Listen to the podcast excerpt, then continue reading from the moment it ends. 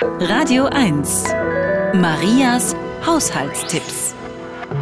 Gutes oder schlechtes Mehl unterscheidet man, wenn man eine Handvoll zusammendrückt. Gutes Mehl klebt zusammen, schlechtes nicht.